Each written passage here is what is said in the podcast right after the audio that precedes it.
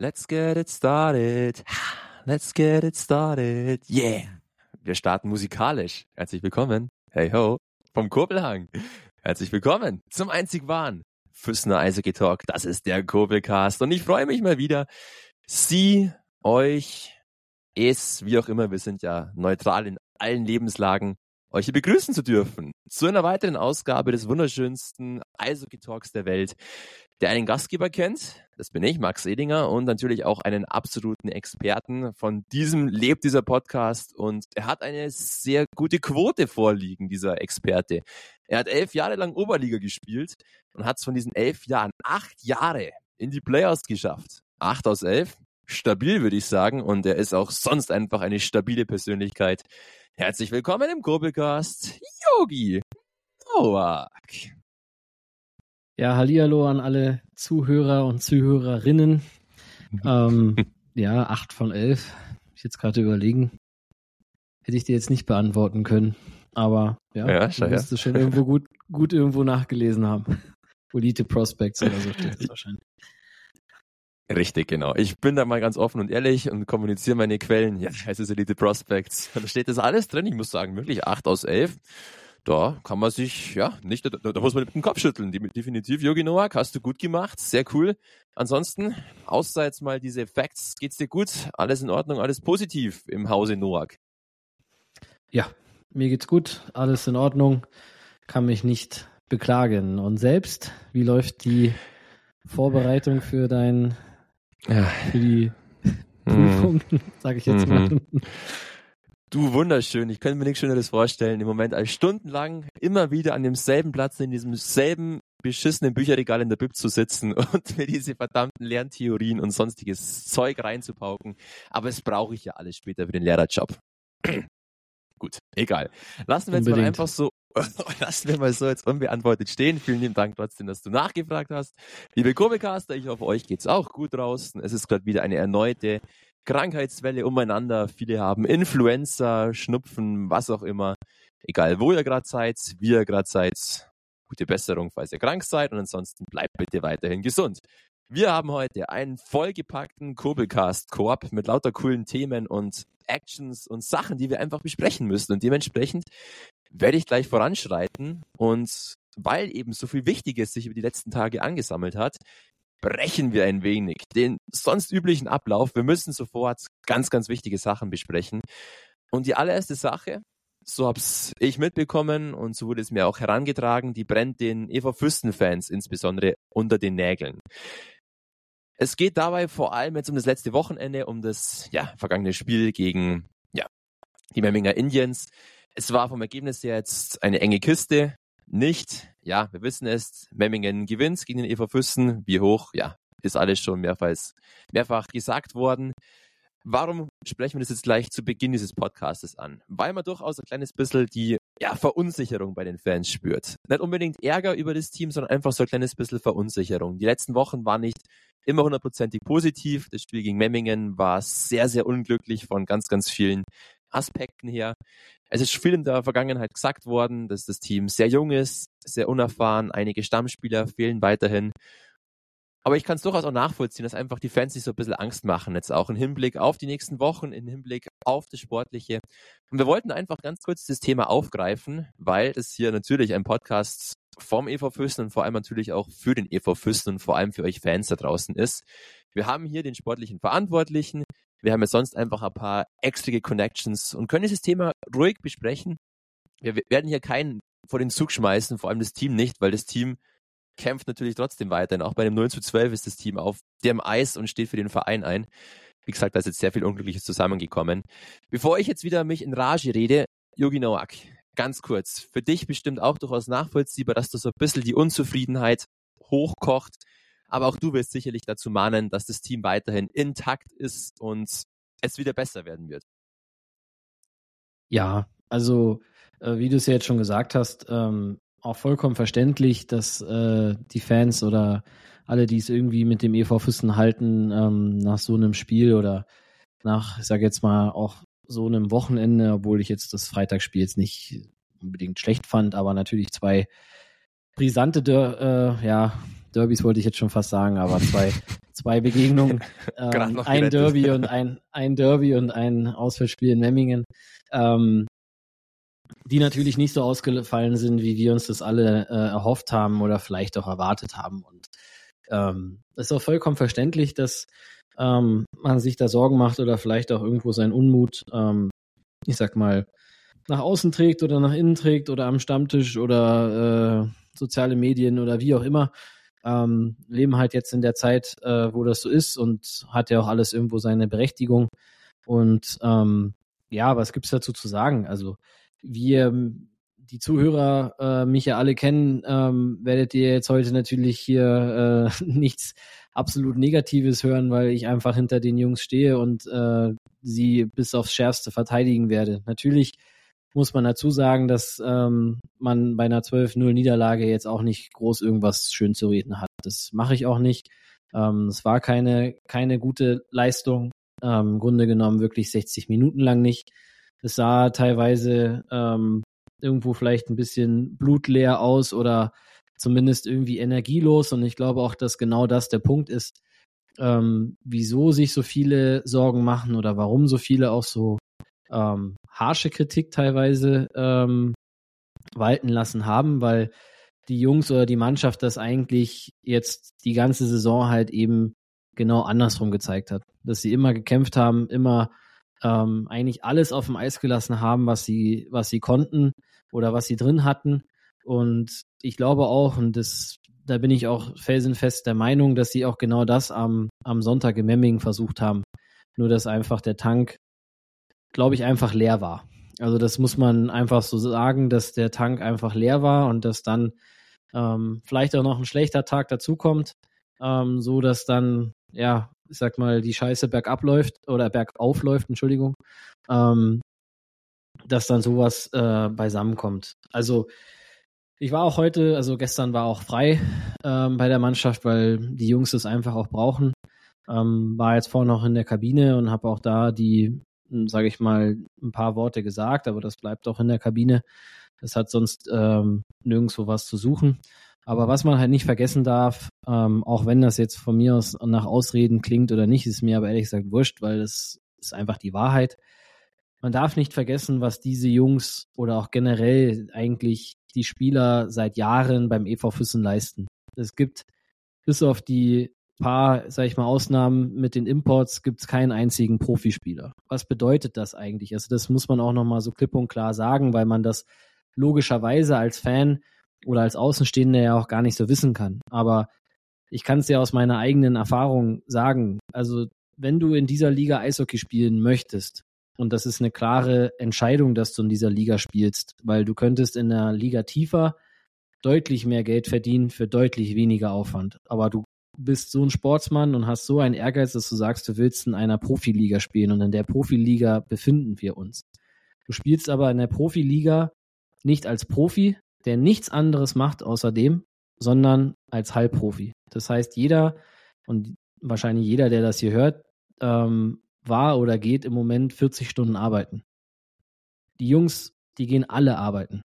Wenn du in der Liga spielst, ich habe es ja selber genauso gemacht, dann hast du nicht nur die sieben oder acht Monate Saison, wo du dieses Pensum hast. Du hast es eigentlich mindestens elf oder zehn Monate, weil das hört nicht auf. Wenn du nach der Saison, da machst du vielleicht zwei, drei Wochen Pause und dann fängst du schon wieder an zu trainieren, damit du die Substanz hast, um über so eine Saison zu kommen.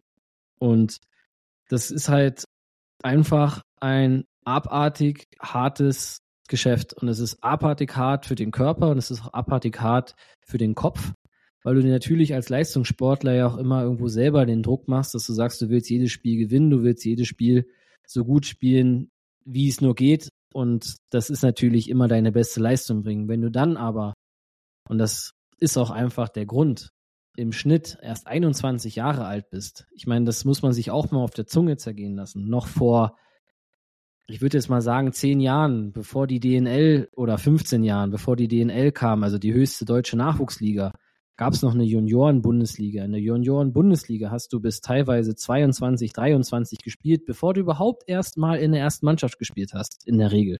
Das heißt, wir haben eigentlich eine Mannschaft, die sich natürlich auch durch die Umstrukturierung im Nachwuchs daraus auch so ergibt.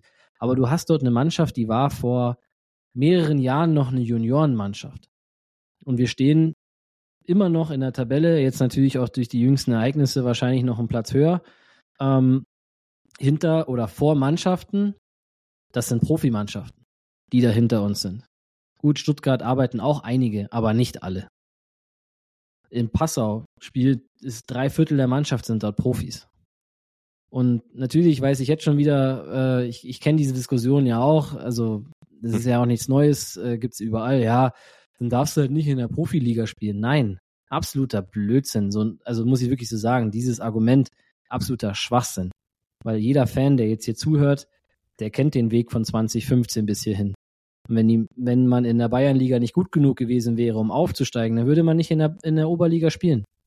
Und das hat man sich erarbeitet und das muss man auch einfach, sage ich mal, so akzeptieren, beziehungsweise das auch dann so ähm, natürlich auch durchziehen. Und keiner von den Jungs äh, hat sich das vorgestellt, da am Sonntag nach, nach Memmingen zu fahren und sich da zwölf Dinger einschenken zu lassen. Also ich glaube, da sind wir uns alle einig. Aber ähm, der Grund oder wieso, weshalb und so weiter, es ist einfach, liegt einfach auf der Hand. Und am Ende am, oder ich sag mal, am Anfang der Saison waren alle oder sehr, sehr viele einfach total begeistert, wie diese junge Mannschaft, die Fans und die, die Halle oder auch auswärts die Leute einfach begeistert hat, weil sie einfach unermüdlich gekämpft haben, jeden Zentimeter Eis einfach umgepflügt haben. Und das ist auch in jeder anderen Profimannschaft so, das hältst du nicht 48 Spiele durch. Und dass ähm, mal so ein Spiel dabei ist, ja, das passiert. Normalerweise gehen solche Spiele vielleicht dann nur 5, 6, 7, 0 aus oder 7, 1 oder 7, 2, was natürlich auch schon eine Klatsche genug ist. Aber ähm, das ist einfach so, sage ich mal, was man da auch einfach nochmal ein bisschen weiter ausholen muss, weil das, was die Jungs da tagtäglich leisten und jeder, der, ich sag jetzt mal, 40 Stunden arbeitet, der müsste sich dann überlegen, dass er eigentlich bis auf ein paar Wochen frei im Jahr jeden Tag nach den acht Stunden Arbeiten direkt nochmal in eine Eishalle fährt und dort dann wahrscheinlich nochmal drei bis vier Stunden am Tag nochmal investiert, um dort zu trainieren und so weiter und so fort. Natürlich ist es freiwillig und natürlich äh, zwingt da niemanden oder irgendjemand dazu, aber ähm, das sollte man auch immer noch ein bisschen im Hinterkopf behalten, bevor oder wie man dann, sage ich mal, Sachen kritisiert. Also auch dazu Kritik vollkommen angebracht. Also versteht mich bitte nicht falsch. Auch richtig so. Man muss auch nicht alles schlucken oder man muss auch nicht immer alles schönreden. Bin ich auch kein Freund davon. Aber am Ende ähm, sind es im Endeffekt ganz, ganz gute Jungs und das weiß jeder und deswegen sind auch die meisten von uns Fans. Und ich bin mir auch sicher, dass sie da zusammen mit dem Trainer auch rauskommen und eine Reaktion zeigen. Ob die Reaktion jetzt direkt am Freitag oder am Sonntag oder am Dienstag oder wann auch immer ist, das werden wir sehen. Aber am Ende können wir alle, meiner Meinung nach, auch wenn es 12-0 ausgegangen ist, immer noch richtig, richtig stolz sein, dass wir da eine Mannschaft haben, die zu, ich sag jetzt mal, fast 80 Prozent Einheimische sind. So, so, nämlich. Das waren jetzt einige Minuten von dir, Yogi Noak, und jede Sekunde war es absolut wert. Es klingt vielleicht so ein kleines bisschen, nein, nochmal kurz anders angefangen. Kritik ist absolut richtig. Das haben wir auch schon mal hier in dem Podcast als Thema gehabt. Deswegen gibt es diesen Podcast, um eben genau diese Kritik an den Mann zu bringen, um darüber reden zu können. Das gab es davor nicht beim EV Füssen, by the way. Auch das ist eine Errungenschaft der neuen Vorstandschaft, des neuen Teams rund um Yogi Noak, dass es überhaupt diesen Podcast und diese Gelegenheit gibt, auch so schnell Kritik an den Mann zu bringen und öffentlich zu diskutieren völlig in Ordnung. Es hat uns allen wehgetan, auch dem Yogi Noak wird es wehgetan haben, auch mir hat es wehgetan, das Ergebnis. Es ist nicht so, dass wir jetzt das einfach nur schön reden oder einfach nur weiter, weitermachen, schlucken und so weiter. Das hat uns auf alle Fälle auch beschäftigt. Auch das sei gesagt. Die letzten Minuten waren keine Zeit der Entschuldigung von Yogi Noak, sondern höchstens einfach die Suche nach Erklärungen. Entschuldigungen, finde ich, ist der Yogi Noak keinem hier schuldig. Bin ich keinem hier schuldig und vor allem das Team ist, glaube ich, keinem einzigen Fan eine Entschuldigung in dem Sinne schuldig. In, in, einfach in, in Anbetracht der Tatsache, was du gut erläutert hast, Jogi Noak, die ganzen Herausforderungen dieses Jahres waren eh schon un, unfassbar, besonders im Hinblick auf den Sommer. Gerade eben, wenn wir das aktuelle Beispiel, wo wir gleich noch darauf zu sprechen kommen, in Bayreuth sehen werden, muss man, glaube ich, wirklich als EV Füssen-Fan einfach in dem Moment, auch wenn vielleicht es sportlich im Moment nicht immer hundertprozentig läuft, einfach dankbar sein, dass da ein Team auf dem Eis steht, das aus Füssen stammt, das sehr viele Locals besitzt, das die Massen immer noch irgendwo bewegen kann. Wir hatten auch genauso gute Spiele, wo sehr viel los war im Kurbelhang, wo coole Stimmung war, wo sich die Fans ja sehr wohl in diesem Team gesehen haben. Und ich glaube, das geht dann immer sehr schnell in Vergessenheit. Es wird dann immer sehr schnell nach hinten angeschoben, wenn ein paar Ergebnisse nicht so weit passen. Ich finde auch einfach, man soll ein kleines bisschen mehr Demut walten lassen. Man muss zumindest feststellen, dass der EV Füssen im Moment einigermaßen stabil daherkommt, was in Anbetracht der aktuellen Situation, und wir sehen es bei ganz vielen anderen Eishockey-Standorten in Deutschland im Moment, bei Weitem keine Selbstverständlichkeit ist. Vor allem im Hinblick auch auf die jüngste Vergangenheit beim EV Füssen und den letzten Sommer. Deswegen einfach würde ich mir wünschen, dass ein paar Fans vielleicht dann ab und zu ein bisschen mehr Demut walten lassen. Vielleicht, ja, einfach die eine oder andere Kritik anders formulieren, ein bisschen sanfter formulieren. Weil letzten Endes nur auf Spieler einzuhacken, auf Verantwortliche einzuhacken, das bringt am aller, allerwenigsten. Was am meisten bringt, ist weiter in den Stadion zu kommen und den Verein zu unterstützen, im Stadion zu sein, anzufeuern. Ich habe da auch genug Kommentare gelesen von wegen, yo, wir werden jetzt nicht mehr ins Stadion kommen aufgrund der Erfolgslosigkeit. Klar, Erfolge sind immer cool, Erfolge machen sexy. Es ist immer schön, wenn es sportlich auch läuft, dann geht man immer lieber ins Stadion. Aber eigentlich finde ich, soll es genau umgekehrt sein. Gerade dann, wenn es nicht läuft, sollten am meisten Fans ins Stadion kommen, um auch dem Team eben auszusenden, wir sind weiter hinter euch, wir bauen auf euch, wir feuern euch an. Weil man mitgedacht, aus Spielerperspektive, das macht definitiv auch was mit dir, wenn immer weniger Zuschauer kommen und es sportlich nicht läuft. Deswegen, ich würde es mir wünschen, einfach, wenn zum nächsten Heimspiel wieder lauter Eva Füssen-Fans ins Stadion kommen und das Team nach vorne peitschen. Und dann bin ich mir sicher, dass der Eva Füssen die passende Reaktion im Rematch gegen Memmingen folgen lassen wird. Es wird nicht mehr nochmal zu einem 0 zu 12 kommen. Das schwöre ich und da spreche ich, glaube ich, für das Team und auch für Yogi Noak.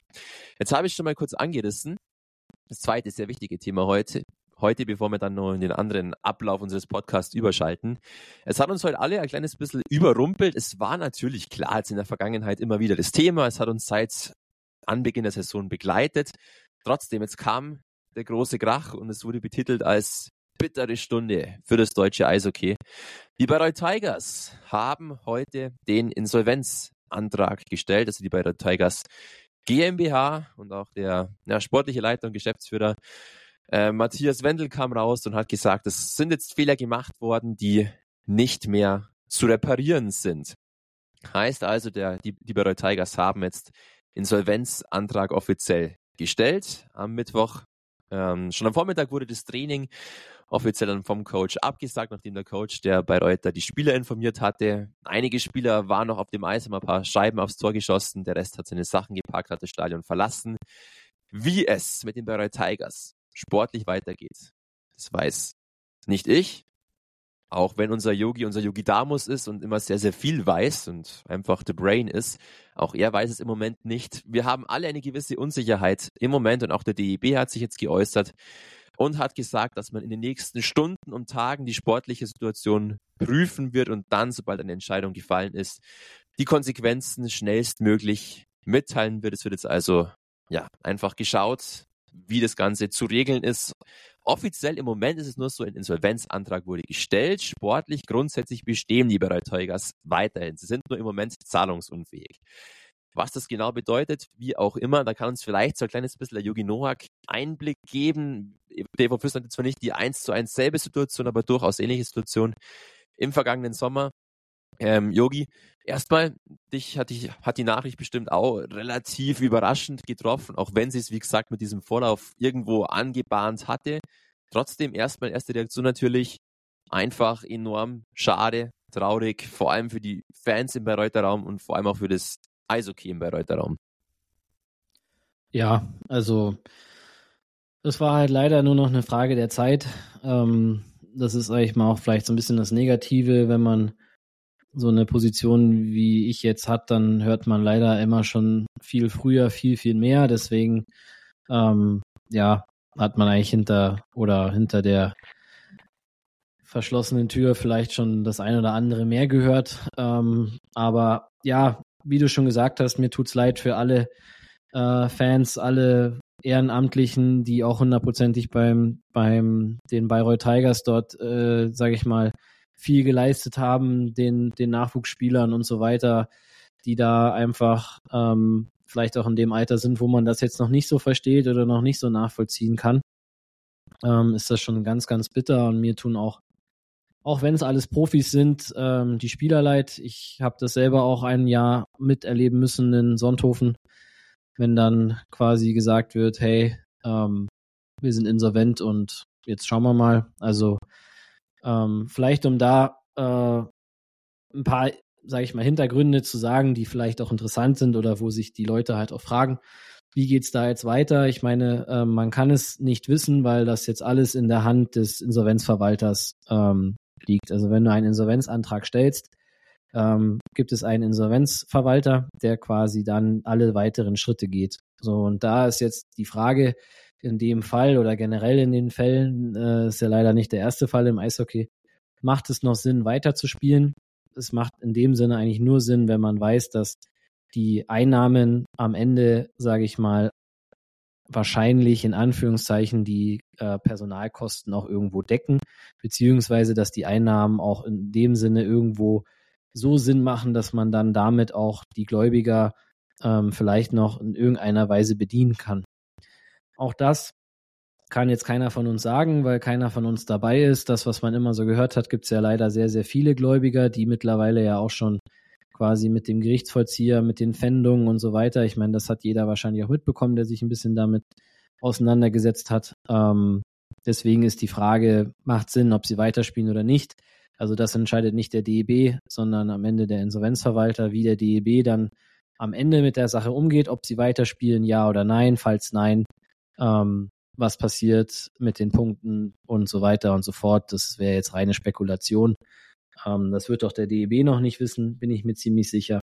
Ähm, ja, wie gesagt, mein, mein Mitgefühl ist da bei den Spielern und bei allen, die es da in irgendeiner Weise betrifft, weil das nicht schön ist, auch wenn sie es anbahnt. Ähm, das war in Sonthofen ja auch schon so. Da haben wir, wie jetzt zum Beispiel in Füssen, diese, die Lizenz nicht bekommen. Und auch das ist auch so ein Ding, das, das macht natürlich auch was mit dir als Spieler. Das ist eine Unsicherheit, die hast du. Du kannst zwar trotzdem jeden Tag äh, morgens in den Kraftraum gehen und dein, dein Pensum machen, aber du trainierst natürlich nicht so, ähm, wie du eigentlich trainieren müsstest. Und in Füssen war es ja leider sag ich mal, hinter den Kulissen. Also die Spieler wussten da ja auch schon ein bisschen früher Bescheid als, ähm, sag ich jetzt mal, die Öffentlichkeit. Das macht ja auch was mit dir und dann hast du auch nicht die normale Vorbereitung oder auch nicht das normale, so wie du das kennst. Und ja, jetzt hoffen wir, dass es irgendwie vielleicht noch ähm, zu Ende spielen. Ich denke, das wäre am fairsten für alle, obwohl, ja, ist schwer zu sagen ähm, oder da jetzt eine Prognose abzugeben, wäre auch Quatsch. Aber es ist sehr, sehr schade und es ist immer sehr negativ für, für die Oberliga, aber generell fürs deutsche Eishockey, wenn es einen Verein erwischt, egal ob es wer es jetzt ist. Ähm, es gibt zumindest einen Stammverein, der spielt schon in der Landesliga, also das heißt, man muss nicht komplett ganz unten anfangen.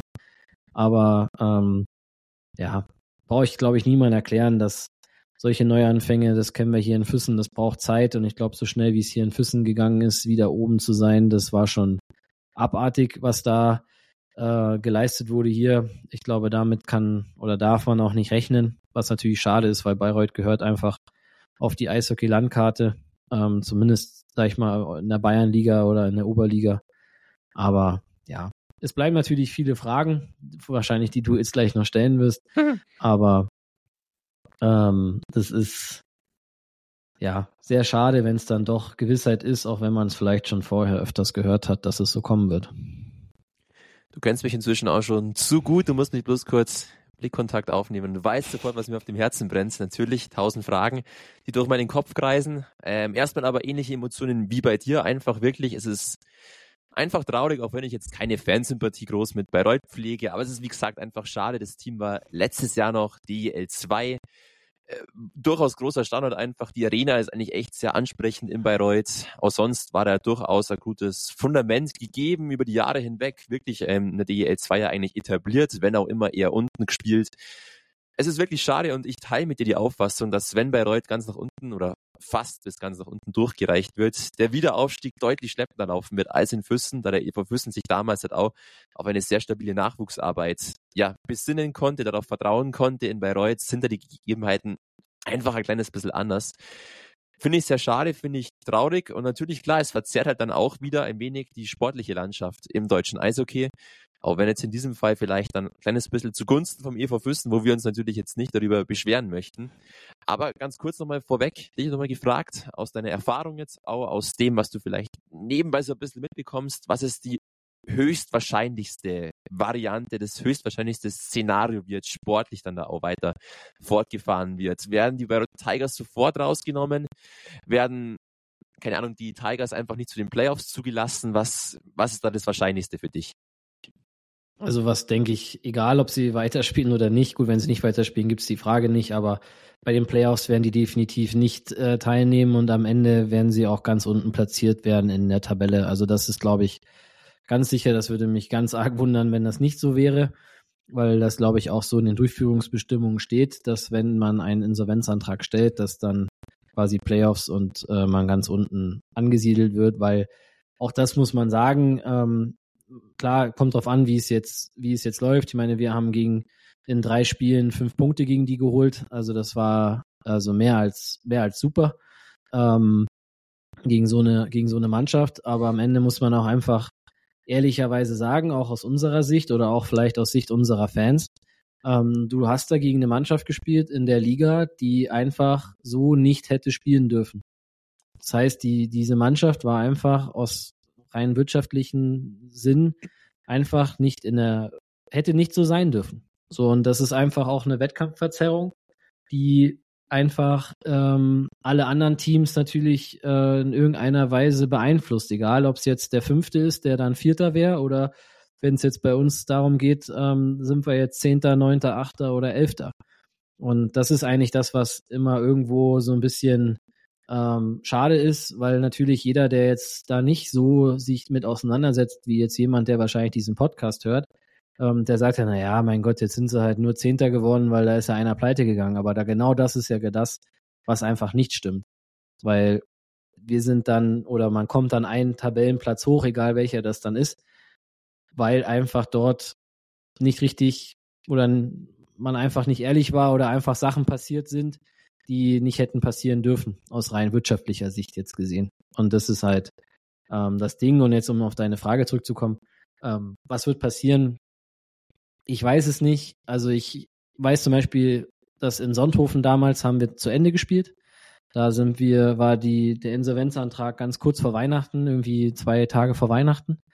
Ähm, da haben wir dann noch zu Ende gespielt und da hat die Saison dann eigentlich auch erst die, äh, diese der Corona-Abbruch dann quasi beendet.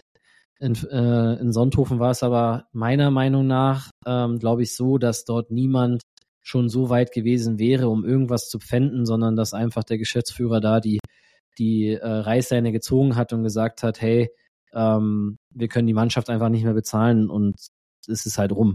So und ähm, das ist, glaube ich, in Bayreuth jetzt nicht gegeben mit all dem, was man jetzt schon gehört hat, mit dem Stammverein, mit dem VIP-Catering, mit dem Catering in der Halle äh, und was auch immer da noch alles so ist. Ähm, was ja auch im Grunde genommen jetzt auch der Herr Wendel da öffentlich ja auch gesagt hat, dass der Auslöser, glaube ich, jetzt zwei Pfändungen waren, die so nicht geplant waren. Und das ist halt die Frage, weil ich weiß es nicht, ob man pfänden darf, wenn schon Insolvenzverwalter dabei ist. Ähm, ich glaube, zumindest auch das, was ich jetzt aus den Kreisen gehört habe, ähm, also ich kenne auch welche, die dort spielen. Ähm, die haben gesagt, dass sie es sich nicht vorstellen können, dass das dort weitergeht. Und wenn sie nicht weiter spielen, dann ja, bleibt den DEB, glaube ich, nicht viel anderes übrig, als ähm, entweder die Punkte abzuziehen oder, sag mal, allen dann noch die ausstehenden Punkte zuzuschreiben. Aber auch da ist natürlich dann die Diskussion eröffnet. Also wenn ich jetzt jemand wäre, der keinen Punkt gehabt hätte, dann würde ich sagen, ja, äh, allen anderen bitte die Punkte abziehen. In unserem Fall würde ich sagen, ja, bitte äh, nochmal drei Punkte drauf, weil das letzte Spiel in Bayreuth hätten wir auch gewonnen. Also das wird dann relativ schwer für den DEB, da wirst du es auch nicht allen recht machen können. Ähm, ich weiß nicht, ob es da eine Regel oder da Regularien gibt. Also ich, mir wäre es nicht bewusst. Also ich glaube, in Durchführungsbestimmung steht es nicht. Aber ich hoffe nur, und das ist jetzt vielleicht das allerletzte, bevor du jetzt weitermachen kannst, dass es jetzt keinen kein Rattenschwanzeffekt hat für andere Mannschaften. Weil wir sind jetzt, sage ich mal, oder ich, wir können da ein bisschen entspannter sein, weil wir hatten beide Heimspiele gegen Bayreuth schon. Andere Mannschaften nicht. Für uns wäre es eigentlich noch wirtschaftlich gesehen super, wenn wir nicht hochfahren müssen, weil dann können wir uns die Buskosten sparen. Aber andere Mannschaften, die haben wahrscheinlich noch einen oder ich weiß nicht, ob es vielleicht sogar noch zwei Mannschaften gibt, die äh, äh, oder zwei Heimspiele gibt, weil ja Bayreuth ja auch viele Spiele auswärts bestreiten musste wegen ihrer ähm, Schließung der Halle, was bestimmt auch einer der Gründe war, warum das jetzt so passiert ist. Ähm, deswegen, ja, hoffe ich, dass da jetzt nicht, weil da vielleicht ein oder zwei Heimspiele weniger sind, dass das dann ein noch größeres Loch woanders zieht was dann vielleicht im Sommer dann äh, einen anderen Rattenschwanz nach sich zieht. Das ist wirklich das, was, was ich nicht hoffe. Und dafür ist ja normalerweise auch die Lizenzierung da, dass eigentlich jeder irgendwie über die Saison kommt, dass auch jeder mit dem planen kann, was, sage ich mal, vorher ausgemacht wurde oder was der Spielplan halt hergibt. Ich gebe dir in allen Punkten recht von vorne bis hinten. Es ist in gewissermaßen Wettkampfsverzerrung. Es ist in ganz, ganz vieler Hinsicht einfach nur brutal schade. Und man fragt sich wirklich an dieser Stelle einfach, da die Anzeichen da waren, da, wie du auch richtig erwähnst, diese Stadiongeschichte uns ja schon beschäftigt hat, warum dann sich der DIB auch das Ganze angetan hat überhaupt, dann die Bereuter mit diesem Schuldenberg, der ja wohl schon in gewisser Art und Weise vor der Saison gegeben war, hört man zumindest, dann überhaupt zuzulassen. Es ist dann, finde ich, immer so ein bisschen schwierig, auch mit zweierlei Maß gemessen, dass dann, ohne jetzt da uns in besseres Licht rücken zu wollen, aber bei der Menge, die dem EV Füssen gefehlt hat, dann da so hart vorgegangen wurde, bei, bei Reude zum Beispiel nicht, dass da dafür durchgewunken wurde. Jetzt hat der DB und es haben alle so ein kleines bisschen auch ihre Quittung. Ich weiß, du schüttelst mit dem Kopf. Ich, ist alles in Ordnung. Darfst dich gleich natürlich dazu äußern, lieber Yogi. Ich finde trotzdem, dass es aus Fansicht zumindest so eher etwas unverständlich rüberkommt. Und zumindest, jetzt haben alle ein kleines bisschen die Quittung zu tragen. Wie du richtig sagst. Du wirst es jetzt sportlich als DEB keiner Partei mehr recht machen werden. Definitiv nicht. Irgendjemand wird auf alle Fälle etwas schlechter dastehen als der andere. Finde ich sehr schade, weil wieder dadurch das Sportliche ein bisschen in den Hintergrund gerückt wird. Der andere Aspekt mit den Fahrtkosten, mit den finanziellen Gegebenheiten ist definitiv auch gegeben. Und wenn man, wie gesagt, gerade eben diese Sachen mit Bad Tölz auch hört und so weiter, es, stehen einige Teams im Moment auf der Kippe und auch ich hoffe einfach, dass uns da etwas noch erspart bleibt, noch mehr Negatives erspart bleibt. Jetzt, lieber Yogi, weil du schon die Augenbraue gerunzelt hast, den Kopf geschüttelt hast, darfst du mich jetzt gerne noch ganz kurz berichtigen, beziehungsweise noch gerne einen Einwurf reinballern, bevor wir dann wieder zu ein bisschen Verschnaufpausen kommen und wieder andere Themen uns noch vornehmen. Ja, also ich habe jetzt gerade, äh, also den Kopf geschüttelt nicht, aber ich gesagt, ja, das kann man jetzt so nicht unbedingt stehen lassen. Also, dass Bayreuth durchgewunken wurde, das stimmt definitiv nicht. Natürlich ist der, der DEB ja auch nicht, ähm, oder das heißt, der ist nicht dafür da, aber jetzt machen wir oder überlegen wir uns mal Folgendes. Also es gibt viele Eishockeyvereine und da ist der EV Füssen nicht davon getroffen oder nicht davon befreit, der Schulden hat. Ich meine, das, die Geschichte kennt ja jetzt jeder, ähm, dass äh, ja meine Vorgänger es geschafft haben, in einem Jahr drei, über 300.000 Euro Miese zu machen. Also das kann mal ganz schnell gehen und kann auch in einer Saison passieren. Ähm, meistens ist es aber eigentlich so, dass das so krass und so viel in einer Saison eigentlich ganz selten irgendwo wird, sondern dass es meistens immer jedes Jahr Stück für Stück für Stück für Stück ein bisschen mehr wird.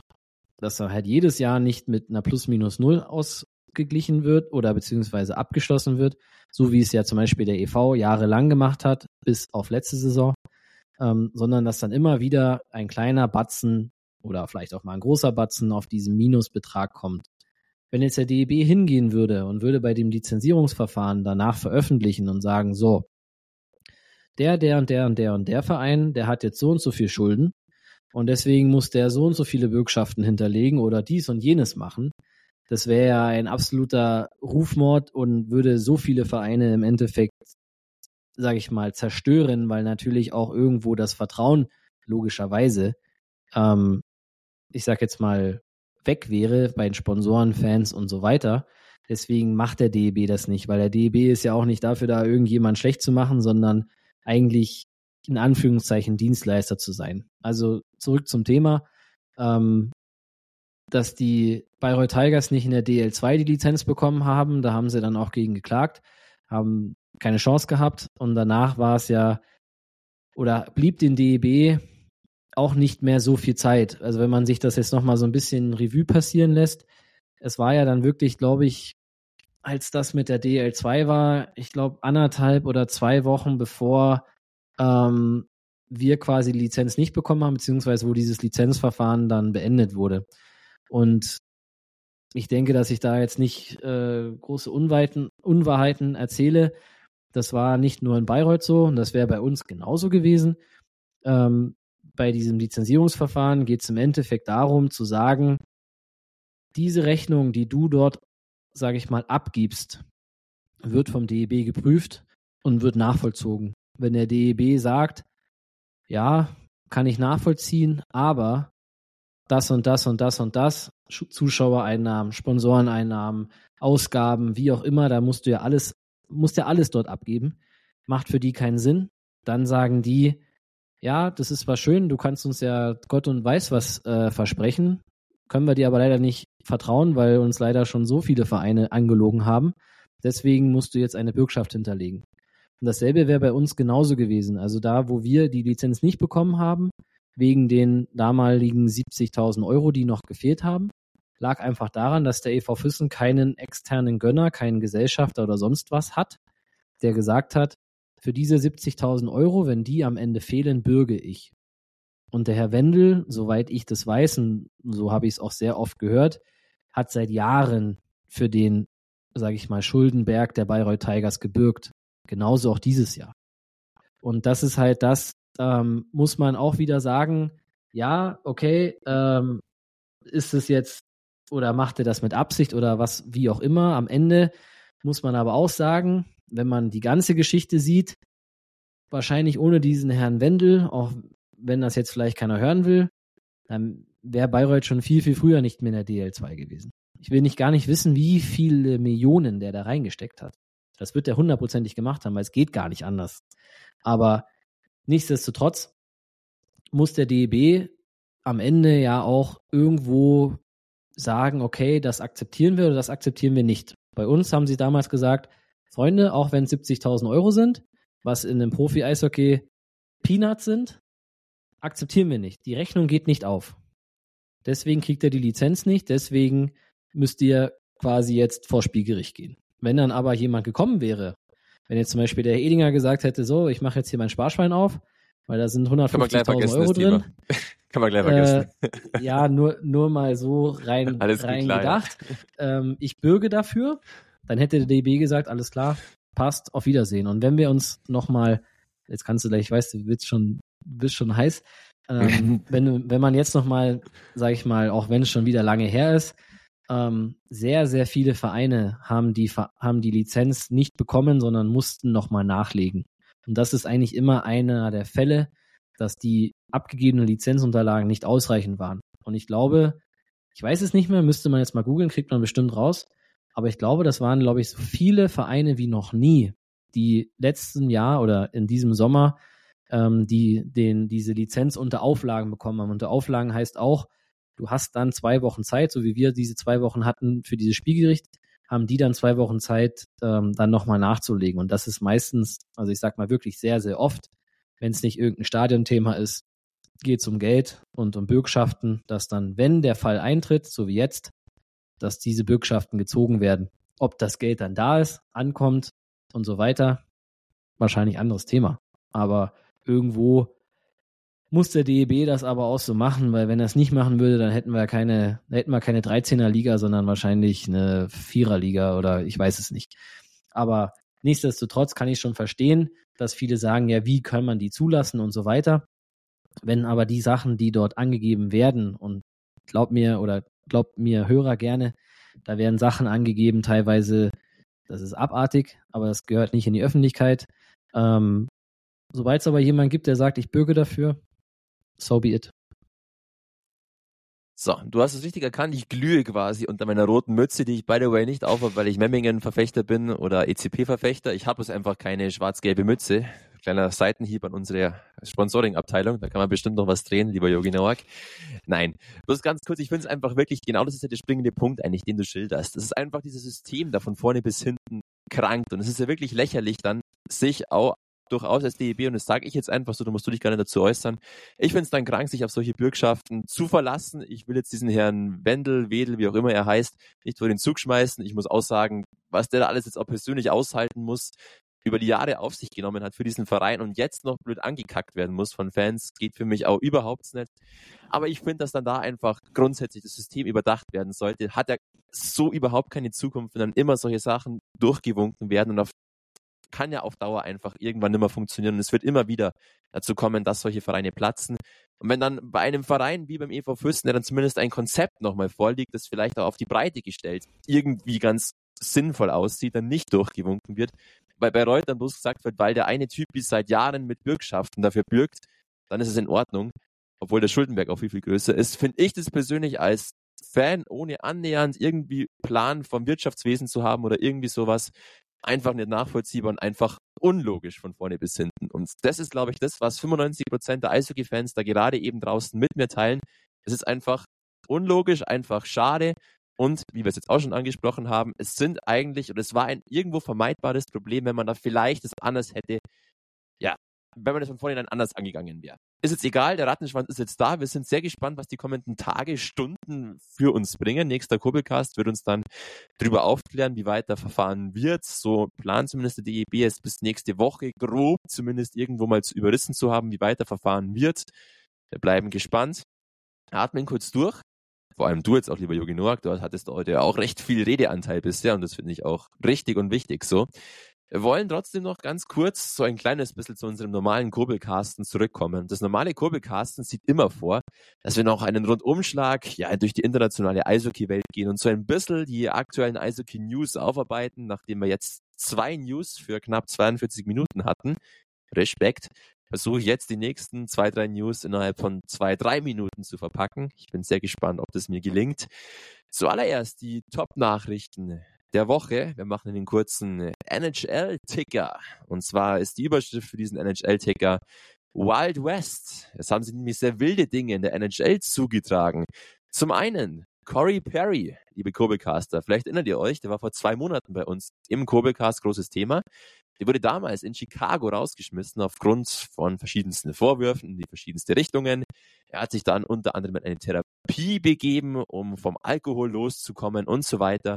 Dieser Skandalprofi, wie jetzt von den Boulevardzeitungen betitelt wird, ist jetzt zu den Edmonton Oilers gewechselt, neuer Teamkollege von Leon Dreiseitel. Und die Oilers grundsätzlich sind mal sowas von auf dem Hype-Train, weil sie einfach auf Yugi Noah gehört haben, weil Yogi Noak schon vor Monaten alles beschwichtigt und gut geredet hat, ihnen gut ins Gewissen geredet hat. Jetzt kriegt der Yogi Noak all sein Expertenwissen zurückgebasht von ihnen. 14 Siege in Serie für die Edmonton Oilers. Hoppala, neuer Kanada-Rekord für ein kanadisches NHL-Franchise. Letztes dann jetzt gegen Chicago auch noch gewonnen. Corey Perry gegen sein Ex-Team, wurde da zwar noch nicht eingesetzt, kommt dann erst am Wochenende soweit. Aber die Edmonton Oilers machen da im Moment oder produzieren auf alle Fälle ordentlich Schlagzeilen. Und weitere Schlagzeilen noch aus der NHL, ganz kurz. Sehr kurioses Eigentor von mit den erfahrensten Spielern in der NHL im Moment. Chris Letang, Evgeny Malkin, die beiden Pittsburgh Cracks mit einem kuriosen Eigentor gegen Arizona in Überzahl. Wer es noch nicht gesehen hat, gerne mal auf TikTok schauen. Echt sehr lustig zum Anschauen.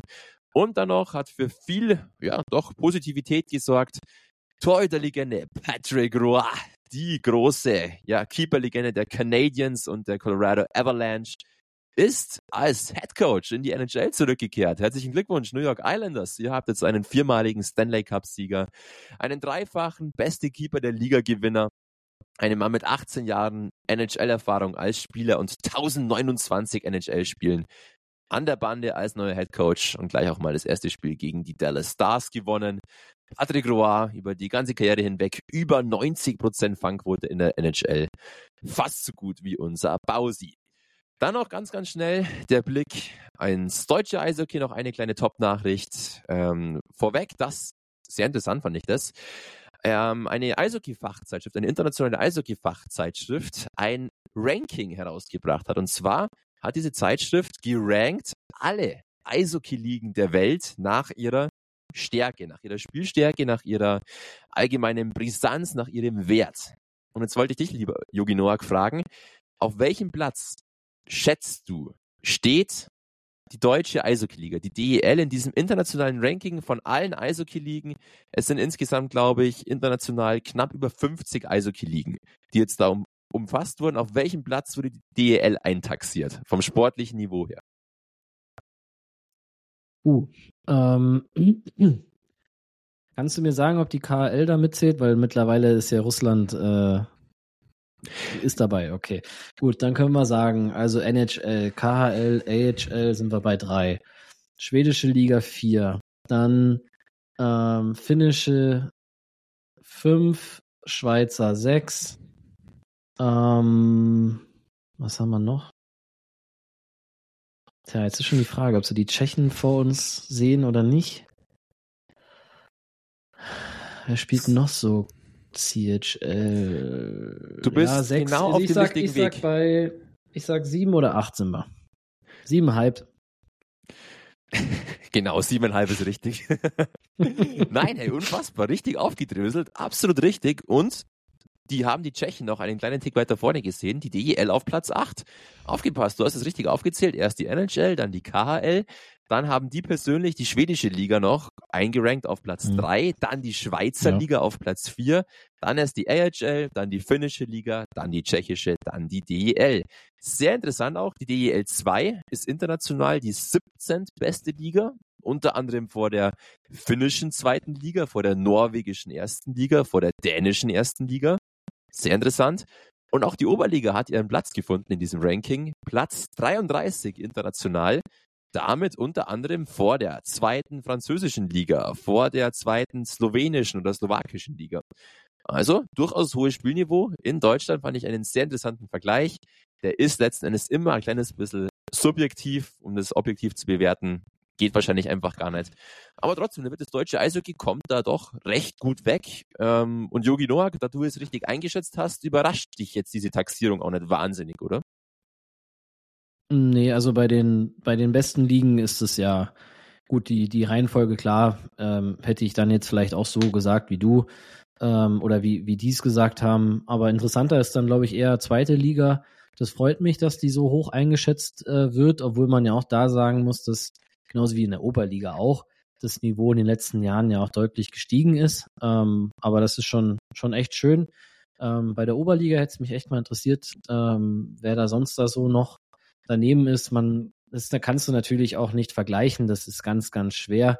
Ähm, aber was man, sage ich mal, sportlicher Leiter mal so ein bisschen vergleicht, äh, sind halt die Spieler, die dann in den Ligen gespielt haben. Also das macht man dann schon, ähm, dass man zum Beispiel, keine Ahnung, zum Beispiel beim, beim unserem BB, beim Buble, da konnte man das ganz gut vergleichen mit dem ähm, Pretner, der letztes Jahr in Rosenheim gespielt hat, weil die beide mal in der ersten äh, französischen und der zweiten französischen Liga gespielt haben, dann kann man da schon immer so ein bisschen gucken, wie sind da die Punkte und so weiter und so fort. Also ähm, irgendwo kann man das schon einordnen, welche dann besser oder schlechter ist.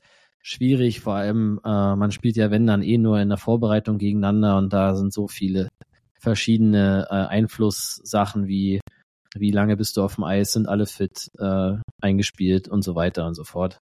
Und dann natürlich auch nicht vergessen, das Gefälle zwischen Top-Team und, sag jetzt mal, unteren Tabellendrittel. Sowieso, das sind jetzt hier nur durchschnittliche Annahmen. Noch ganz kurz zurück zu deiner Frage. Welche Ligen sind da rund um die Oberliga taxiert? Wie gesagt, wir stehen vor der finnischen zweiten Liga, wir stehen vor der norwegischen, äh, nein, Schmarrn, wir stehen vor der französischen zweiten Liga natürlich. Rund die Plätze um die Oberliga. Einmal die italienische erste Liga, die Serie A, Einmal die österreichische zweite Liga, die ist damit am Start, und die französische zweite Liga. Das sind so die direkten Tabellennachbarn quasi der Oberliga. Und wenn ich mir immer so die Spiele anschaue, wo die herkommen teilweise, dann passt es schon so ungefähr auch, wenn die Kontingentspieler zu uns in die Oberliga eintreffen. Wie gesagt, auch da unterschiedliche Gefälle, je nachdem, welches Team, welche Spieler sich holt. Aber so vom Niveau her glaube ich, dass wir das dann immer ganz gut so bisher eingeschätzt haben. Gut, das war das Positive, noch ganz schnell das Negative. In der Bayernliga hat es auch einmal sauber gepoltert unter der Woche. Felix Schütz, das ist der ehemalige Nationalspieler, mehrfache DEL-Spieler, eigentlich eine lebende Legende durchaus auch. Der war jetzt Head Coach bei den Erding Gladiators, die das große Erfolgsteam dieses Jahr in der Bayernliga waren. Die letzten Wochen waren sportlich jetzt nicht mehr ganz so perfekt bei den Erding Gladiators. Trotzdem sind die sowas von unangefochten Spitzenreiter. Trotzdem es gab anscheinend schwerwiegende Differenzen in der sportlichen Ausrichtung, so zumindest das Zitat der Vereinsverantwortlichen, denn Felix Schütz wurde gegangen, er wurde entlassen. Die Wege von ihm und den Edding Gladiators haben sich getrennt und jetzt so kurz vor den Playoffs wird nochmal Thomas Daffner das Team interimsweise übernehmen. Also durchaus auch hier ein bisschen selbst produzierte Unruhe, ob da natürlich was vorgefallen ist, was tiefgehendes, tiefergreifendes, wissen wir nicht. Klar, da wollen wir nicht drüber urteilen. Trotzdem, natürlich für Felix Schütz ein bisschen schade. Sehr sympathischer Kerl. Habe ich jetzt auch ein paar Mal interviewen dürfen in der Bayernliga. Schade. Und ein Thema, was jetzt auch noch sehr viel für Unruhe gesorgt hat in den vergangenen Tagen. Ja, das ist das große Thema im deutschen Eishockey eigentlich, wenn denn gerade schon so viele andere Themen hätten.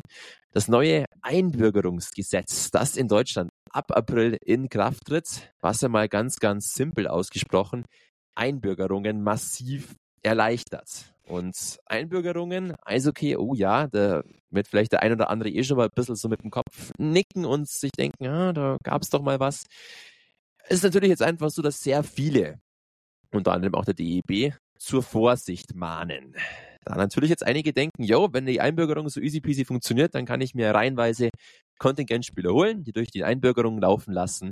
Die werden dann Deutsche, wunderbar, ich habe meine Kontingentspots nicht verbraucht und kann das Team super duper zusammenbasteln was aber ja eigentlich nicht Sinn und Zweck dieses ganzen Systems ist. Die DEL, wie gesagt, die sieht es sehr gelassen, die sagt, unsere Vereine wissen, was läuft, die werden das ganze System nicht missbrauchen. Die EB, die EB hat jetzt sehr zur Vorsicht gemahnt. Jogi Noak, ich weiß, du hast in deiner WhatsApp-Story auch deinen sehr interessanten Beitrag verlinkt. Ich bin, da lächelst du gleich. Der kam anscheinend von meinem Daddy, der die, die Inspiration zumindest hat er so dargestellt. Ähm, ja, es ist auf alle Fälle ein sehr sensibles Thema. Ich weiß gar nicht, ob wir das jetzt noch groß aufgreifen wollen, da die Zeit jetzt schon recht fortgeschritten ist. Vielleicht dann nächste Woche noch ein bisschen ausführlicher, aber vielleicht ganz kurz so in einem Satz ist da durchaus dieses Vorsichtmahnen von DEB-Seite berechtigt? Stimmst du mir dazu? Oder wie ordnet es unser einzig wahrer Kurbelcast-Experte Yogi Noak ein? Also, dass dein Dad äh, bei dem ähm, bei dem Bericht, den ich da verlinkt habe, äh, seine Finger mit dem Spiel hatte, das wusste ich erst danach. Das hat er mir dann natürlich ganz stolz äh, geschrieben. Zu Recht natürlich auch. Ähm, wir können ja auch sagen, was es war. Also es gibt ja den ähm, Eisblock heißt es, glaube ich, auch. Also die sind auf den sozialen Medien ähm, unterwegs und ich verfolge die, die eigentlich ganz gerne, weil sie immer für so Leute wie mich, die jetzt nicht viel gucken äh, oder so, das immer alles super schön in Stories mit einem paar, mit einem halben Satz irgendwie ein Spiel noch ähm, erklären. Ganz cool ist also für jeden, der das noch nicht kennt. Ich glaube, das können wir mit gutem Gewissen ähm, empfehlen. Und dort hat äh, einer von denen, die das machen, ähm, einen Kommentar zu dem Thema geschrieben. Deswegen, also in einem Satz würde ich das jetzt ungern ähm, beantworten wollen. Also gut, wir sind jetzt schon bei Minute 53. Ich weiß jetzt nicht, ob wir heute noch irgendwas spielen oder so. Wahrscheinlich eher nicht. Ähm, also zur Vorsicht mahnen ähm, ist in meiner Meinung nach viel zu wenig. Also da müssten normalerweise oder da müssen jetzt alle Alarmglocken läuten, die es gibt. Weil wenn, also ob dieses Gesetz jetzt in irgendeiner Weise äh, sinnvoll ist oder nicht, brauchen wir jetzt nicht diskutieren. Äh, da würden wir auf einer ganz anderen oder auf ganz anderen Stühlen sitzen. Ähm, will ich mir auch nicht anmaßen und äh, auch das generell dieses Einbürgerung und so weiter. Ähm, jetzt mal ich mal im Eishockey gesehen, kann man auch drüber streiten. Natürlich ist es ein sehr emotionales Thema, das muss man auch verstehen, vor allem wenn du selber mal Spieler warst, weil da kommen teilweise Spieler aus Nordamerika meistens, ähm, die kommen hierher, haben einen deutschen Pass, die können kein einziges Wort Deutsch. Und äh, gefühlt, man, man sagt das immer so ein bisschen so salopp oder sage ich mal, um das auch ein bisschen, bisschen zu äh, drastischer zu sagen, aber eigentlich nur, weil die Oma mal früher einen, einen deutschen Schäferhund hatte. Und das ist halt irgendwo, ja, es hört sich so lustig an, es ist auch, es ist natürlich auch Quatsch, aber ähm, natürlich hat man Vorfahren, wenn man Vorfahren hat, dann kann man auch äh, sein, seine ähm, Wurzeln natürlich auch leben, dann ist das auch alles okay. Ähm, hab damit auch in dem Sinne, so wie es jetzt bis jetzt läuft, auch überhaupt gar kein Problem. Es äh, gibt natürlich immer krasse Ausschweifungen. Es gibt natürlich auch immer Städte, äh, wo komischerweise diese Einbürgerungen viel leichter gehen. Äh, man dieses legendäre Interview von Moritz Müller mit der kanadischen 1C-Mannschaft aus Iserlohn ist jetzt zum Beispiel eins der Beispiele, aber es gibt ja auch in der Oberliga äh, teilweise Standorte, wo komischerweise das ganz easy geht, wo dann, ähm, sag ich mal, vielleicht da irgendwelche Kontakte sind oder was auch immer. Aber darum geht's überhaupt nicht. Es geht darum, wenn das so gemacht werden kann, und ich glaube, rein rechtlich kann natürlich da jemand gegen klagen und das auch einklagen. Also das äh, vorneweg, das kann trotzdem passieren. Aber die Frage ist, wie oder was tun die beiden DEL-Ligen und was tut der DEB dagegen? Weil wenn man nichts dagegen tut, dann ist es für mich, und so ist nämlich dieser, der Name von diesem ähm, Eisblock-Kommentar, den ich da geteilt habe, dann ist es der Sargnagel unter dem deutschen Eishockey oder den deutschen Eishockey-Nachwuchs. Weil am Ende ist es so, dass die meisten, sag ich mal, nicht den Weg gehen, den wir gehen. Ähm, heißt, uns ist es, ich sag jetzt nicht wurscht, aber wir nehmen es in Kauf, dass wir 12-0 in Memming verlieren, weil wir einfach eine junge deutsche Mannschaft haben. Sondern es geht einfach darum, effektiv so hoch wie möglich zu spielen und das machst du halt mit den qualitativ besten Spielern. Und wenn dann von diesen qualitativ besten Spielern äh, auf einmal, ich sag jetzt mal 80 Prozent Eingedeutsche sind und die anderen 20 Prozent sind dann halt die, die noch nicht drei Jahre oder fünf Jahre hier gespielt haben, ja, dann hat das mit dem deutschen Eishockey relativ wenig zu tun. Und auch da will ich noch eins betonen, diese Ausländerregel an sich ist ja auch immer so ein Thema. Ja, die muss man reduzieren äh, in der DEL, in der DEL2 und in der Oberliga. Ähm, das, ja, könnte man vielleicht um ein oder zwei Stellen regulieren, aber ist auch diese Ausländerregelung oder Importregelung ist einer der Gründe, warum das deutsche Eishockey jetzt so gut ist.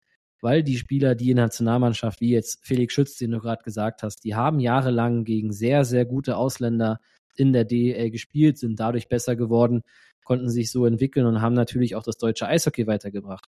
Nur wenn solche Spieler wie Moritz Müller, der mit 18, 19 von einem Hans Sacht zu den Kölner Hain hochgezogen wird, wenn der gar keinen gar keinen Platz mehr hat, weil da auf einmal sechs, sieben Eingedeutschte sind, die natürlich mit 30 viel mehr Erfahrung und viel besser sind als er. Ja, was passiert dann mit so jemandem?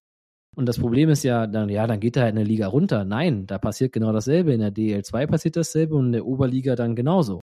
Und am Ende stehen wir da und der deutsche, sag ich mal, Eishockey-Nachwuchs hat gar keinen Platz mehr oder gar keine Chance mehr, dort oben hinzukommen. Und was das dann und das, diese Folge, die wird nicht nächstes Jahr, nicht in zwei oder in drei Jahren, sondern wahrscheinlich erst in fünf bis zehn Jahren dann bei der deutschen Nationalmannschaft ankommen, wenn nämlich dann die deutschen Spieler, die jetzt, ähm, sage ich mal, sich dort einen Platz erarbeitet haben in der DEL, bis die dann irgendwann mal raus sind und dann keiner mehr nachkommt, dann wird das Geschrei ganz groß sein. Und das ähm, hoffe ich oder ich, ja, werden auch schauen, ob wir von den Oberliga-Vereinen da vielleicht auch sogar, äh, sag ich mal, unsere Stimme auch erheben, weil meiner Meinung nach muss da ganz, ganz dringend und so gut es geht irgendwas passieren.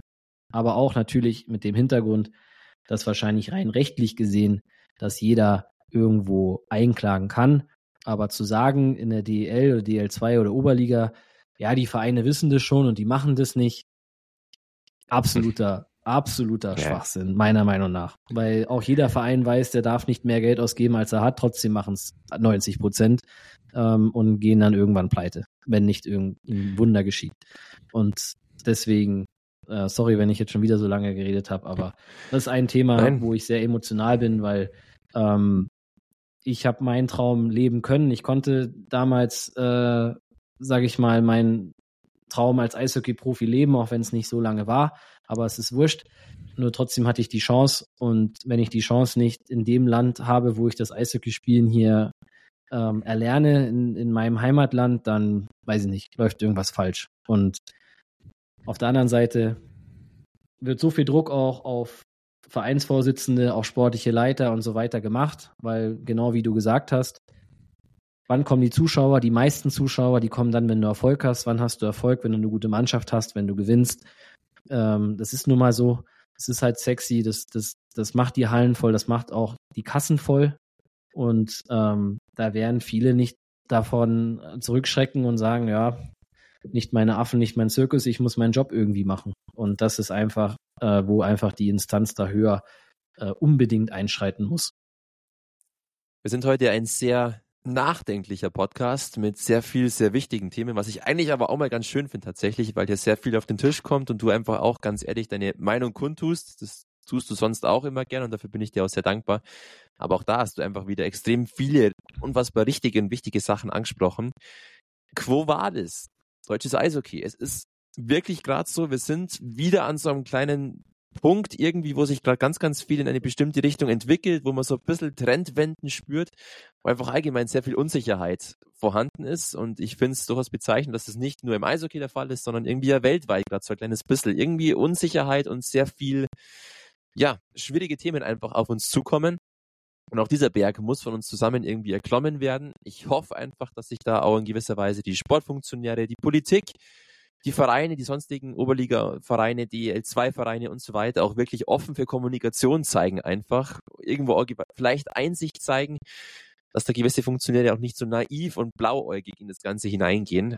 Und vielleicht kann sowas abgewendet werden, wie du es gerade eben schilderst. Ich habe auch ganz, ganz ein schlechtes Gefühl bei der ganzen Sache. Wir haben lang gebraucht, um jetzt dieses System uns zu erarbeiten, so wie es jetzt ist, wo ja gerade eben seit gefühlt erst ein paar Jahren eigentlich viel, viel mehr deutsche Spieler auch ins, in die DEL kommen, wo das System eigentlich ja ganz gut funktioniert im Moment mit den Importstellen, finde ich zumindest. Wenn man überlegt, vor fünf Jahren in der DEL hatten wir noch dieses Team bei Bremerhaven, was auch was aus 20 eingebürgerten Spieler bestand und nur zwei nur ursprünglich in Deutschland geborenen Spielern und davon war der eine nur halber Slowene. Und jetzt ist es fünf Jahre später, sind wir wieder an dem Punkt, dass vielleicht das Ganze, was jetzt aufgebaut wurde, einzustürzen droht oder zumindest auf alle Fälle auf die Prüfung gestellt wird. Und wir sind gespannt, wie diese Prüfung abläuft. Es ist jetzt im Moment noch Zukunftsmusik, weil im Moment ja selbst dieses Einbürgerungsgesetz noch nicht verabschiedet wurde. Und deswegen, wir halten uns da nochmal ganz kurz zurück, blenden das aus und versuchen jetzt den Podcast nochmal mit ganz normalen, fast alltäglichen Kurbelcast-Themen zu Ende zu bringen. Und die, leider Gottes, ich, ich, ja, oder mir rollt gerade eine Träne über die Backe. Die Spielzeit werden wir streichen müssen aus vorangeschrittenen Zeitgründen. Du kommst du aber nicht, lieber Yogi Noak die Fragen, die waren so geil für heute, die werde ich mir sowas von safen und dir dann nächste Woche entgegenballern mit doppelter Härte. ähm, bevor wir zum absoluten Ende des Podcasts kommen, noch ganz schnell. Throwback. Rückblick auf die Oberliga Süd. Die hat heute noch gar nicht so wirklich, in dem Sinne dann zumindest sportlich bei uns Anklang gefunden. Überraschung der Woche aus sportlicher Sicht. Nein, nochmal ganz kurz zurück. Klatsche der Woche. Wir wissen, wo es geklatscht hat. Alles in Ordnung.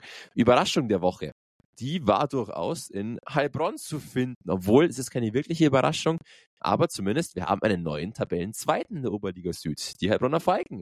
Die haben mal ganz easy peasy unter anderem Weiden besiegt, die haben Tölz ganz klar geschlagen. Deckendorf gleichzeitig wie in den letzten Wochen hat sich etwas schwächelnd gezeigt und somit sind die Heilbronner Falken auf Tabellenplatz 2 angekommen, wo sie durchaus meiner Ansicht nach auch hingehören. Letzten Wochen wirklich sehr stark gespielt und wer in Weiden 5 zu 2 gewinnt. Er hat sich diesen zweiten Tabellenplatz sowas von verdient. Und ebenfalls im positiven Aufwärtstrend. Das ist der SC Rüssersee. Wieder ein Sechs-Punkte-Wochenende. Wieder gegen direkte Konkurrenten rund um die Pre-Playoffs bzw. Playoffs.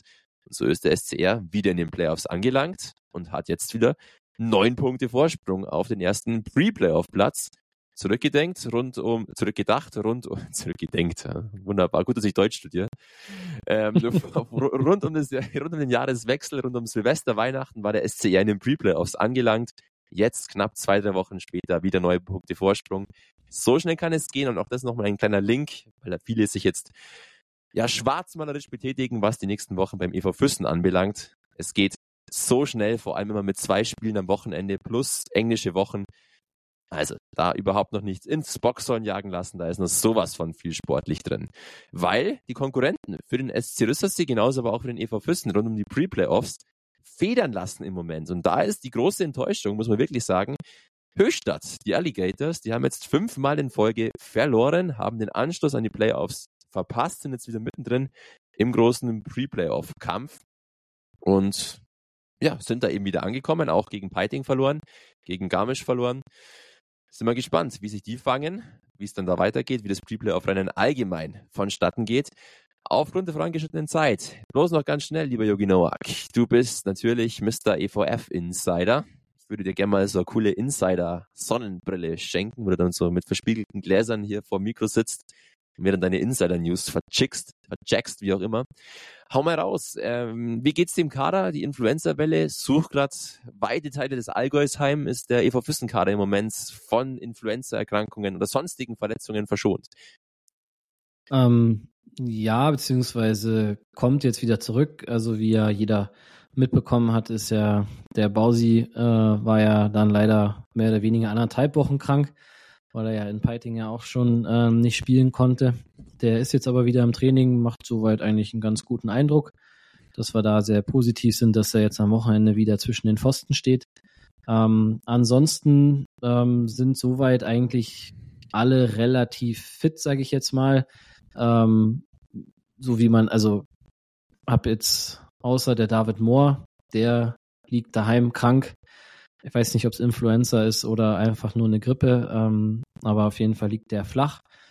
Also hat es uns da leider auch ein bisschen ähm, getroffen und ansonsten außer ein ähm, Timmy Flammern und ein Philippe Bourroublé, die ja, ja sowieso ähm, schon ein bisschen länger raus sind und auch jetzt dieses Wochenende noch nicht zurückkommen werden, ähm, war die Kabine heute eigentlich relativ voll.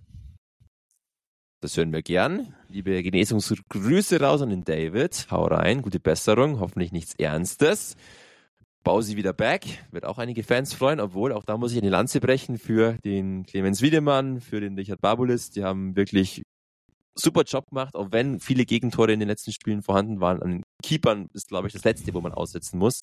An denen lag es definitiv nicht. Und genau mit diesem, mit diesem Vibe, mit dieser Stimmung starten wir jetzt dann auch bald ins kommende Wochenende und zwar in den Vorausblick. Was passiert am kommenden Wochenende mit dem EV Füssen? Wo dürfen die Kurbelhang Cracks hinfahren? Wo gibt es was zu spielen? EV Füssen wird erstmal eine durchaus längere Auswärtsfahrt auf sich nehmen müssen ins wunderschöne Niederbayern in die, wie du glaube ich auch mal gesagt hast, in die Kühlbox, in den Kühlschrank von Niederbayern, in das Passauer Eisstadion, das immer recht fresh daherkommt. Ähnlich wie in der Halle 1 in Füssen, bloß eben nochmal drei Stufen kälter. Äh, mhm. bisher gab es drei Spiele im Laufe dieser Saison. IHF gegen IVF. Bisher konnte sich der EV Füssen damit einer positiven Bilanz herausstellen. Einmal 5 zu 1 zu Hause gewonnen. Dann dieses wunderschöne 5 zu 4 gegen Passau am 30.12. Haben wir alle noch in bester Erinnerung. Und dann gab es noch am 17. November das ähm, erste Auswärtsspiel im Passau. Da ging es dann mit 3 zu 4 nach Overtime verloren, wenn ich mich richtig erinnere, das Duell. Ansonsten sind die beiden Teams ja auf Augenhöhe. Der Eva Füssen kommt von den Zahlen her auch noch etwas besser daher. Einziges kleines Manko in den letzten Wochen einfach die äh, hohe Gegentore schnitt beim EV Füssen, der jetzt aber gegen Passau, glaube ich, in der Form nicht mehr ja, Bestand haben wird er die Passauer jetzt offensiv in diesem Jahr auch keine Wahnsinnsmeisterstücke vollbracht haben. Weiterhin sehr effektiv ist Jakob Cicek. Bei den Passauern weiterhin sehr gefährlich Artur Shevchenko. Das sind die Kontingentspieler. Liam Blackburn fällt, soweit ich weiß, verletzt aus, ist nicht am Start. Und dementsprechend sind das die Players to watch auf Passau-Seite, die sie sonst auch durch eine sehr, ja, durchaus unangenehme Spielweise kennzeichnen, immer sehr körperbetont auch, sehr man sagt es immer so ein bisschen despektierlich, aber sehr einfaches Eishockey, was die Passauer spielen, durchaus sehr ehrliches Eishockey auch, haben ihr Team deutlich verjüngt. Auch das haben wir schon ein paar Mal besprochen. Die gehen da auch einen durchaus ordentlichen Weg mit ihren Kooperationspartnern. Ich sehe den EV Fürsten in diesem Duell vorne, nicht nur weil sie in der Tabelle vorne stehen, nicht nur weil der EV Fürsten jetzt zwei von drei Spielen gegen Passau gewonnen hat, sondern weil sie auf alle Fälle was gut zu machen haben. Und lieber Yogi Noak, weil was noch für die Fürstener spricht am kommenden Freitag? Ich glaube, dass ähm, unsere Jungs eine, eine Reaktion zeigen werden, aber du hast schon viel äh, richtig gesagt, dass ähm, in Passau ist es sehr unangenehm zu spielen. Also die Halle ist äh, wie mittlerweile eigentlich, ich überlege jetzt gerade, Ja gut, in Lindau ist er eigentlich auch noch relativ offen, ähm, aber da ist eine Seite offen und das äh, macht sehr unangenehm, weil man das halt nicht nicht so gewöhnt ist. Ähm, gut, jetzt hier gerade im Allgäu ist ja äh, gefühlt schon der Frühling äh, heute gewesen, aber das ist ja auch normal, hat man ja öfters mal, ähm, dass der Föhn dann ähm, darunter kommt. Aber ähm, ja, hast viel richtig gesagt, ähm, obwohl ich sagen muss, dass Passau schon sich jetzt auch über die Saison hinweg ziemlich ähm, für mich zumindest überraschend verstärkt hat. Also man hat einen neuen Torwart geholt aus der Oberliga Nord, ähm, der da auch kein Unbekannter war. Man hat den, ähm, den Jan Hammerbauer aus der DL 2 jetzt geholt. Ähm, ja, also jetzt auch keine so unbekannten ähm, Zugänge, wo ich mich ehrlich gesagt jetzt gewundert habe, dass ähm, da Passau so ähm, ja zuschlägt, beziehungsweise da auch zu, so zuschlagen kann, auch rein finanziell. Ähm, aber das macht sie natürlich auch noch umso gefährlicher und zeigt auch, dass die den Kampf um die ähm, Pre-Playoffs da noch nicht abgewendet haben. Deswegen wird es ein heißer Tanz. Wird auch, denke ich, ein, ein, ein, sehr enges Spiel. Ich kann mich noch an das Spiel in Passau erinnern, wo wir im ersten Drittel absolut überlegen waren, führen auch 2-0, müssten aber wahrscheinlich 4 oder 5-0 führen. Und das ist dann auch der Grund, warum Passau am Ende zurückgekommen ist und äh, wir dann nach Verlängerung verloren haben. Aber ähm, wird ein sehr enges Spiel, glaube auch auf Augenhöhe. Ähm, wie du ja auch sagst, das Spiel in der Arena hat ja jeder noch im Kopf, wo ja meiner Meinung nach das für Passau schon irgendwo ein bisschen unverdient war, ähm, die Tore, die sie da geschossen haben oder wie sie sie geschossen haben mit dem Aufwand. Aber da fragt am Ende keiner mehr danach. Es geht nur noch um das Ergebnis. Deswegen denke ich, wird es ein, ein sehr, sehr enges Spiel und sehr kampfbetontes Spiel. Das wird's definitiv, da stimme ich dir zu. Es wird wieder eng werden. Es wird wieder auf die Keeper auch hinauslaufen. Hötzinger wieder back. Schauen wir aber auch von Anfang an spielt. Auf Passerseite wirklich dieser Jakob Urbisch, der auch schon in Füssen eigentlich den Passer und diesen einen Punkt überhaupt erst möglich gemacht hat durch wahnsinnige Saves und ein sehr gutes Keeperspiel. Guter Mann, Jakob Urbisch, auch Fangquote von 91 Prozent bei einem Gegentoreschnitt von über vier. Das ist sehr stark, heißt, er bekommt sehr, sehr viele Schüsse auf sein Tor und kann sich durch viele gehaltene Schüsse auch in Szene setzen. Also, wir tippen beide auf einen engen Auswärtserfolg für den EV Fürsten. Das ist auch gut so. Und dann steht noch am Sonntag das große Rematch an. Zu Hause gegen das andere Team aus dem Nicht-Allgäu, gegen Memmingen, gegen die Indians. Wir freuen uns alle drauf, weil ich glaube, wie gesagt, wirklich ganz, ganz viele einfach eine Reaktion vom Team erwarten und es ist auch in Ordnung so, dass eine Reaktion erwartet wird. Ich glaube, wir können beide sagen, die wird kommen. Definitiv. Es wird nicht nochmal ein zweites 0 zu 12 geben. Da lege ich mich jetzt einfach mal fest. Das ist auch nicht mehr so darstellbar und auch einfach völlig unrealistisch. Ähm, wir, haben letzte Woche schon alles über Memmingen erzählt. Wir haben jetzt Memmingen letzte Woche auch gesehen, dass das Team natürlich klar funktioniert soweit. Trotzdem ver verbringen die jetzt auch keine Wahnsinnswunderwerke. Die sind trotzdem auch schlagbar weiterhin. Letztes Spiel ist einfach unfassbar viel an unglücklichen Sachen zusammengekommen. Dementsprechend wollen wir jetzt auch da gar nicht mehr groß ans Analysieren gehen, sondern wir tippen einfach beide auf einen Heimsieg für den EV Füssen und gehen dann beide beschwingt und positiv jetzt in das kommende Wochenende. Wir werden die Punktlandung fast landen, eine Stunde 15, da haben wir uns jetzt eingependelt und es ist das perfekte Pensum. Ich hatte nur ein paar Fanfragen eigentlich offen, unter anderem, uh. lieber Thomas, du hörst mir zu, ich weiß es ganz genau, du kommst nächste Woche dran. Wir werden nächste Woche auch nochmal ein kleines bisschen auf das Einbürgerungsgesetz-Thema zu sprechen kommen, da wir da einfach uns die Zeit auch rausnehmen, lieber Yogi Nowak, gleich für dich als kleine Hausaufgabe quasi. Ich liebe es, wenn ich den Lehrer raushängen lassen kann. Dann darfst du dich ein kleines bisschen vorbereiten. Wenn eine schöne PowerPoint-Präsentation ausarbeiten, vielleicht auch ein Plakat und dann darfst du für das Einbürgerungsgesetz ein wenig näher bringen. Ich bin sehr auf deine Darstellungen gespannt.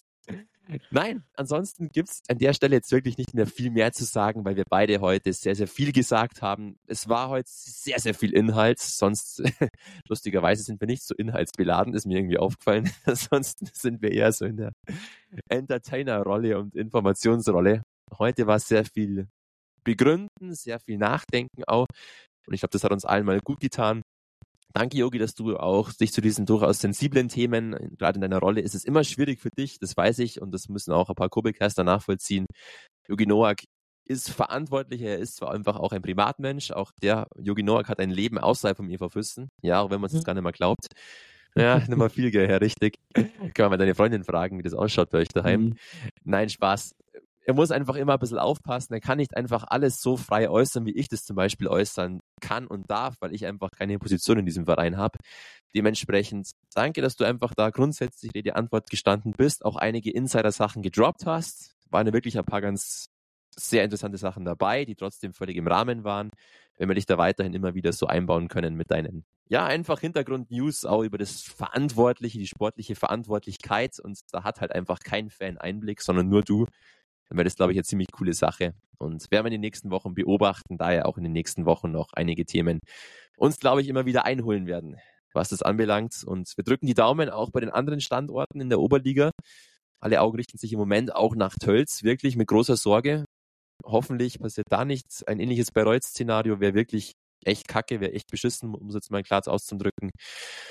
Und ja, wie schaffe ich es jetzt, das Ganze positiv abzuschließen? Ich frage Yogi Noak einfach mal. Lieber Yogi, was wünschst du dir fürs Wochenende? Ja, äh, als Schüler wünscht man sich fürs Wochenende keine Hausaufgaben. Ja, das schade. War früher zumindest immer so.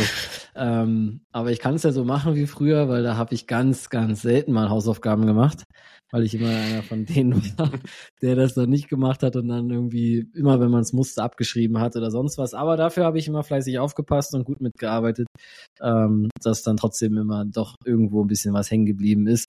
Ähm, ja, ich wünsche mir einfach ein, ein, ein erfolgreiches oder ein erfolgreicheres Wochenende als das letzte. Das wünschen wir uns alle. Und ähm, ja, wie du es jetzt gerade schon gesagt hast, klar, waren jetzt heute ein paar Themen oder eigentlich fast alle Themen dabei, die rein eigentlich mehr oder weniger sehr negativ sind. Ähm, aber gut, das können wir uns jetzt auch nicht aus ähm, oder nicht wünschen. Natürlich hätten wir auch über, über den tollen Sonnenschein im Allgäu reden können, aber ich glaube, das hätte jetzt keinen so wirklich interessiert.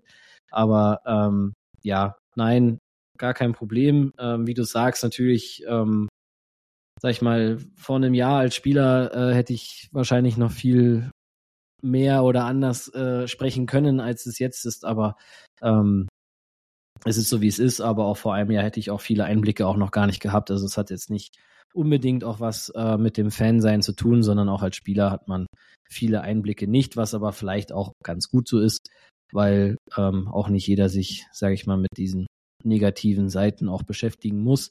Und ich hoffe, dass es trotzdem irgendwie noch ein bisschen unterhaltsam war für alle, die es äh, zugehört haben. Sonst ist es halt jetzt wirklich mal äh, wahrscheinlich eine Stunde zwanzig. Ähm, ja, jetzt überlege ich harter gerade. Tobak. Was, äh, harter Tobak, ja. Jura, Jura-Studium mit äh, Max Edinger oder so.